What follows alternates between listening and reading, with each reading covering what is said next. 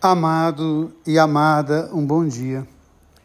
Essa semana, olhando as notícias, eh, me deparei com uma dizendo que padre Júlio Lancelotti está para sofrer uma CPI.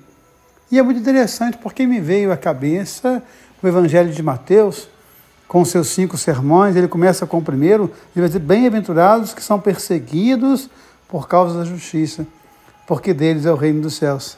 Então, apesar da dor, do sofrimento, quando eu vejo uma situação dessa acontecer, eu louvo a Deus, porque ainda há na igreja profetas.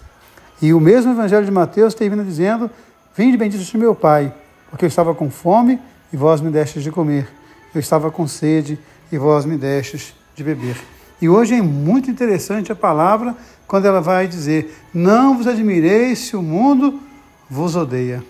Olha que palavra forte. Não vos admireis se o mundo vos odeia. Voltando lá, bem-aventurados que são perseguidos por causa da justiça, porque deles é o reino dos céus.